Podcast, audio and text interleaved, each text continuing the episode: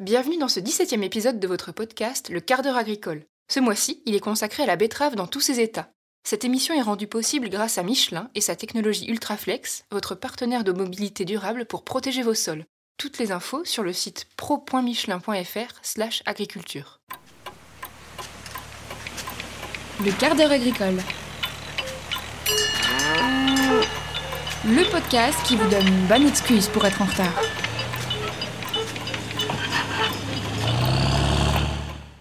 Avec Sophie, on va d'abord parler des alternatives aux néonicotinoïdes sur betterave. Puis Sébastien abordera le tassement du sol. Je ferai le point sur les marchés de la betterave bio en Europe et nous partirons dans le Pas-de-Calais dans un élevage de vaches laitières pour parler betterave fourragère. Mais on commence par la betterave sucrière. Qu'est-ce que ça donne, Sophie? Eh bien, les arrachages sont en cours. On se souviendra de cette campagne 2021, notamment marquée par des épisodes de gel tardif et des problèmes de l'eau d'herbicide non conforme. La météo a été particulièrement fraîche et humide cette année. On peut noter aussi un déficit d'ensoleillement et de température et des précipitations importantes durant l'été. Malgré tout, le contexte a été globalement favorable aux betteraves et les maladies plutôt bien contrôlées. Et concernant la jaunisse alors? Elle a été plutôt bien maîtrisée aussi. Il faut dire que l'ITB, l'Institut technique de la betterave, compte en 2021 près de 90% des parcelles concernées au départ par une protection néonicotinoïde allégée. Le niveau est finalement tombé à 77% en tenant compte des resmis dus aux dégâts de gel importants d'avril. Pour rappel, cette dérogation d'utilisation des néonicotinoïdes sur betterave a été votée suite aux investigations inédites de jaunisse en 2020. En effet, près de 30% du rendement avait été impacté en France la campagne dernière. Pour ne pas laisser les agriculteurs sans solution, le recours aux néonicotinoïdes sur betterave est ainsi reconductible jusqu'en 2023. Et après, quels seront les moyens de protection? Eh bien, plusieurs travaux sont en cours à ce sujet, notamment avec le PNRI, c'est-à-dire le Plan national de recherche et innovation. Lancé en janvier 2021 et piloté par l'INRA et l'ITB, il a pour but de mieux comprendre la jaunisse virale et d'identifier d'ici 2023 des alternatives opérationnelles aux néonicotinoïdes. Dans ce cadre, des fermes pilotes d'expérimentation ont été mises en place. Elles auront à partir de 2022 vocation à tester en conditions de production, seules ou en combinaison, toutes les solutions qui auront démontré leur efficacité en conditions contrôlées ou en micro-parcelles. Autre projet complémentaire au PNRI, Modify, qui travaille aussi sur différentes approches dont la génétique, l'agronomie ou l'agroécologie. Tout cela est mis en œuvre pour évaluer l'efficacité de chaque alternative identifiée, bien sûr, mais aussi sa durabilité, son opérationnalité et sa praticité. Même si les recherches ne sont pas terminées, est-ce qu'on peut dire quelques mots sur les éventuelles alternatives?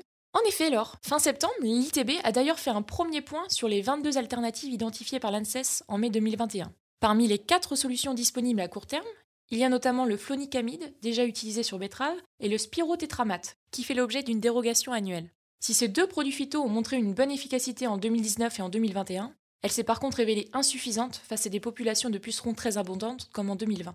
De plus, le fabricant du spirotétramate a d'ores et déjà annoncé qu'il ne demanderait pas le renouvellement de la matière active en Europe après 2024.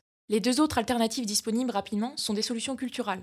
Le paillage ou mulching, utilisé comme leurre olfactif et visuel pour les pucerons, et aussi la fertilisation, soit en réduisant les apports d'azote, soit en changeant les formes utilisées. Ces solutions doivent toutefois encore être validées et leur impact économique approfondi. Et pour les solutions qui pourraient être disponibles d'ici 2 à 3 ans? La plupart sont encore en cours d'évaluation. Pour l'ITB, c'est donc trop tôt pour conclure sur leur éventuelle efficacité.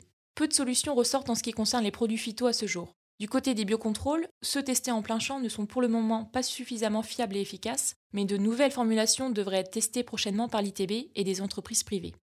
Parmi les autres essais en cours, il y a aussi des micro-organismes, des macro-organismes, des méthodes physiques, des stimulateurs de défense des plantes pour limiter le développement du virus, mais aussi des solutions génétiques.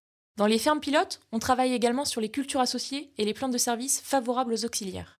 D'accord, donc beaucoup de pistes en réflexion, mais pas encore de résultats définitifs. À suivre donc. Autre problématique qu'on rencontre souvent en betterave, le tassement du sol. Sébastien, explique-nous ce qu'on entend par compaction des sols. Alors, pour faire simple, la compaction survient quand le poids de l'engin excède la portance du sol. Tous les types de sols peuvent être compactés, même si les sols limoneux sur l'œuf semblent mieux supporter les erreurs d'appréciation. Du moins, les pertes de rendement y sont plus négligeables. On peut aussi parler de dégradation de la structure du sol, c'est l'augmentation de la densité apparente ou la diminution de la porosité du sol due aux charges appliquées. Le compactage nuit aux fonctions physiques, chimiques et biologiques du sol. Avec l'érosion, le tassement est considéré comme l'un des problèmes environnementaux les plus coûteux et parmi les plus graves causés par l'agriculture conventionnelle. C'est assez complexe car cela réunit le sol, la culture, les conditions météorologiques et les machines. En fait, la pression externe liée aux engins et la gestion inappropriée du sol peut conduire au compactage du sous-sol. Les effets sont mesurables sur la croissance, sur le rendement et sur la qualité des cultures. Sans oublier l'augmentation du ruissellement des eaux de surface, l'érosion des sols, les émissions de gaz à effet de serre ou encore l'eutrophisation. En tant qu'agriculteur, comment puis-je limiter le phénomène? Il existe cinq moyens pour limiter la compaction du sol. Utiliser des roues jumelées. Alors, ce n'est pas un système euh, nouveau, mais ça reste la méthode la plus efficace pour lutter contre le phénomène. La surface de contact entre le sol et les pneus est aussitôt plus importante. Euh, leur installation demande du temps et, surtout, euh, circuler sur la route est beaucoup moins facile. Euh, la présence d'une voiture pilote est nécessaire car le plus souvent, l'engin excède 3 mètres de large. On peut aussi opter pour le télégonflage. La plupart des marques le proposent aujourd'hui sur les tracteurs, voire en kit d'installation rétrofit. La technologie sert à gonfler ou dégonfler les roues sans avoir à transporter un compresseur auxiliaire. Il est directement intégré au tracteur. Reste à adapter la pression des roues selon que la machine bah, circule sur la route ou bien travaille au champ. Cela, d'une part, limite l'usure de la gomme sur l'asphalte et réduit le tassement du sol dans les parcelles.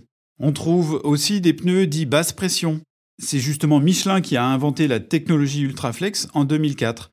Le principe est d'augmenter la surface de contact avec le sol en acceptant davantage de déformation pour mieux épouser la forme du sol. La masse de l'ensemble est donc mieux répartie et l'empreinte plus grande. Les pneus doivent être prévus en fonction car tous ne peuvent pas rouler à faible pression au risque de les endommager. Avec un pneu basse pression, l'opérateur gagne euh, entre 35 et 40% de charge et la consommation de son tracteur va diminuer. À noter aussi que la surface de contact augmente, ce qui renforce la capacité de traction et améliore l'adhérence du tracteur. Sur le même principe, euh, des roues plus larges peuvent être installées. Leur surface de contact augmente, comme avec le télégonflage ou les pneus basse pression. Autre exemple, avec les outils autoportés. On compte davantage de roues pour supporter le poids, et donc la charge par roue diminue. En préparant les machines, les agriculteurs sont souvent tentés de combiner les outils.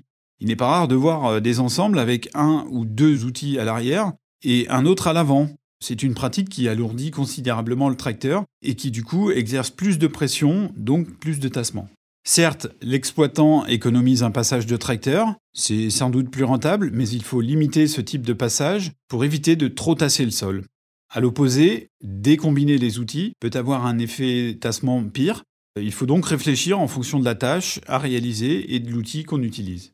Des sigles supplémentaires sont apparus sur le flanc des pneus. À quoi correspondent les indications IF et VF Le pneu radial a peu à peu remplacé le pneu diagonal sur le marché agricole. Sa carcasse est plus résistante, euh, elle offre un meilleur confort routier. Les tracteurs récents roulant de plus en plus vite, c'est un bon argument. Les pneus radiaux sont de plus en plus courants, mais n'ont pas que des atouts en termes de polyvalence d'utilisation. D'où la création des pneus indiqués IF pour Improve Flexion et VF, Very Improved Flexion. Ils bénéficient de plus en plus de souplesse et supportent plus de charge ou moins de pression. Les IF gagnent à peu près 20% de charge, là où les VF tournent autour de 40%. Mais le plus grand apport de ces deux technologies réside dans leur polyvalence. Cependant, attention à ne pas mixer des pneus à carcasse radiale avec des pneus IF ou VF sur la même machine. Leurs capacités de déflexion sont différentes, ce qui modifie leur trajectoire. C'est surtout l'écart de circonférence de roulement qui peut conduire à des problèmes de casse matérielle et, et surtout de sécurité pour l'utilisateur. Ne pas tasser, ok, mais pourquoi? C'est assez simple. Quand le sol est tassé, sa porosité diminue. Du coup, le travail de la faune du sol, la levée des cultures, le développement racinaire, tout est rendu plus difficile. Il convient de différencier deux types de tassement. On retrouve le tassement de surface jusqu'à à peu près 10 cm de la surface du sol. Il est plutôt dû au passage répétitif des engins. Deuxièmement, on trouve le tassement en profondeur. Alors lui, il est plutôt situé entre 20 et 30 cm est provoqué par une quantité d'eau importante dans le sol. Et pour conclure, je vous donne un ordre de grandeur. Sachez que 36% des sols européens présentent un risque de compaction élevé à très élevé. Merci Sébastien pour ces précisions. De mon côté, je suis tombée sur une étude qui s'intéresse au marché du sucre bio au sein de l'Union européenne. Elle a été publiée par l'ARTB, une association qui mène des études technico-économiques sur la betterave. On produit beaucoup de sucre bio en Europe? Eh bien, assez peu pour être honnête. Le marché européen du sucre bio est un marché de niche et surtout un marché d'importation. La RTB explique que l'Union européenne a importé en 2020 190 000 tonnes de sucre bio, soit 10% de moins qu'en 2019, sûrement à cause de la crise du coronavirus qui a ralenti les échanges commerciaux et la consommation européenne. Mais pour répondre à ta question, on peut dire qu'on produit de plus en plus de betteraves sucrières bio en Europe. En 2020, les surfaces plantées étaient en hausse de 51% par rapport à 2019. La RTB parle de véritable mutation du marché, avec de plus en plus d'opérateurs européens qui se positionnent sur ce nouveau segment. Mais gardons quand même le sens des proportions. Les 14 000 hectares plantés en 2020 représentent moins de 1% des surfaces européennes de betteraves et sont loin de couvrir les besoins domestiques de l'UE. Ce sont surtout l'Allemagne, l'Italie et l'Autriche qui en produisent. La France est le cinquième pays producteur avec environ 1500 hectares implantés en 2020, trois fois plus qu'en 2019. Et les prix alors? C'est rentable de la betterave bio? Alors, la RTB explique que les prix sont plutôt rémunérateurs. Hors aide pack et hors prime, il faut compter entre 80 et 95 euros la tonne de betterave à 16 degrés dans la majorité des pays producteurs européens. En plus, les prix du sucre bio dans l'UE sont stables et autonomes vis-à-vis du marché mondial et du marché standard européen. Le problème, ce sont les rendements. La moyenne se situe entre 40 et 60 tonnes par hectare, mais c'est vraiment très variable selon les conditions climatiques et sanitaires. Par exemple, l'Autriche a perdu 70% de ses surfaces plantées sur la campagne 2018-2019 à cause des attaques de charançon. Faute de moyens de lutte, ce type d'incident génère de l'incertitude et cela freine pour l'instant le développement de la betterave bio en Europe.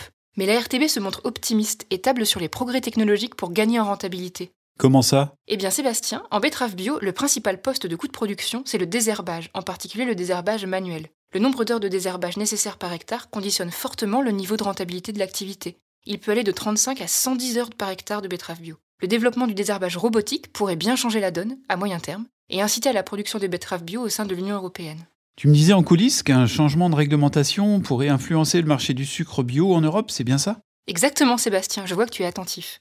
En effet, un nouveau cadre réglementaire doit entrer en vigueur en 2022 et modifier les règles d'importation des produits bio. L'objectif est d'assurer des conditions de concurrence loyales entre produits européens et produits importés depuis des pays tiers. Ceux-ci devront être certifiés conformes aux règles en vigueur au sein de l'Union européenne, alors que jusqu'ici, il suffisait qu'ils soient jugés équivalents. Ce cadre plus strict pourrait modifier la structure du marché européen du sucre bio dans les années qui viennent. La RTB explique que certains pays tiers pourraient se voir refuser l'accès au marché et que les volumes d'importation pourraient diminuer. Ce changement de règles devrait aussi générer des coûts plus importants pour la production de sucre bio dans les pays tiers, à cause des coûts de mise en conformité avec le cadre communautaire.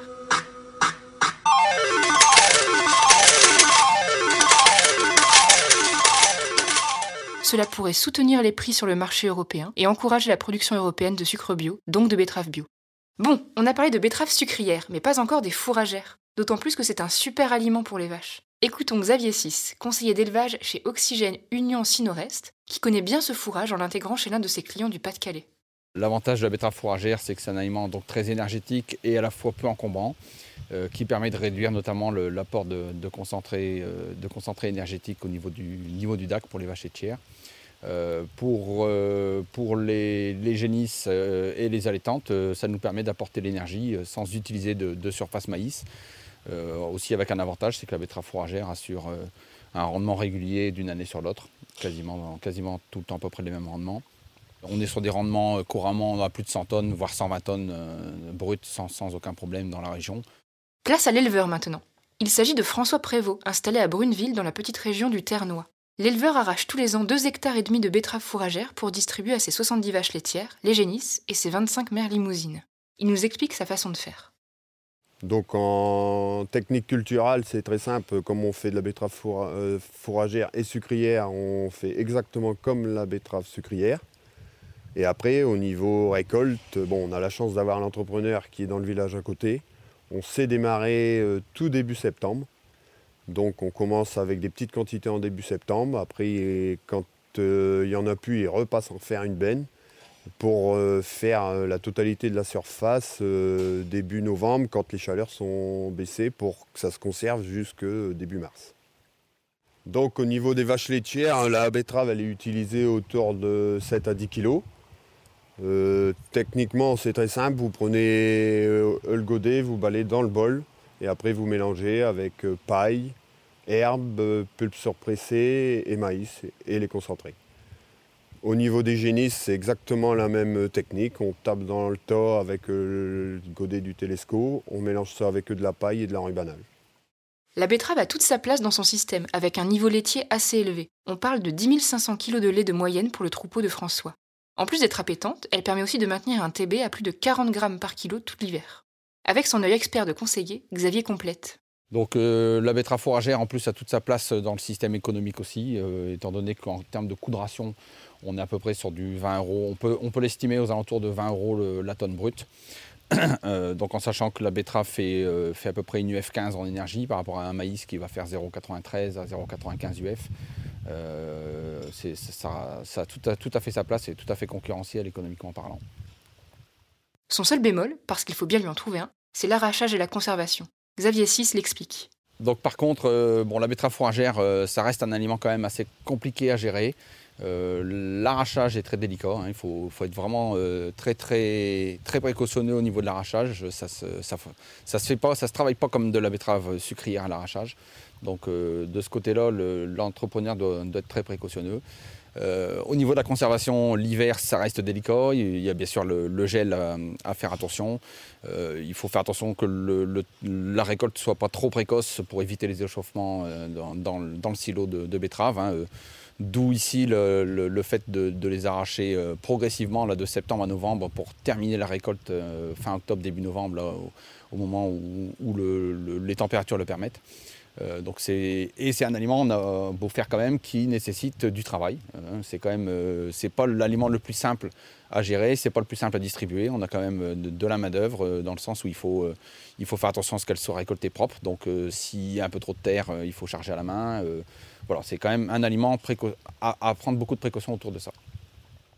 C'est entendu. Merci à nos deux intervenants pour leur témoignage. Ah, on me signale que notre quart d'heure est écoulé. Je crois que c'est le moment de se dire au revoir. Merci à vous, Sébastien et Sophie, pour vos chroniques.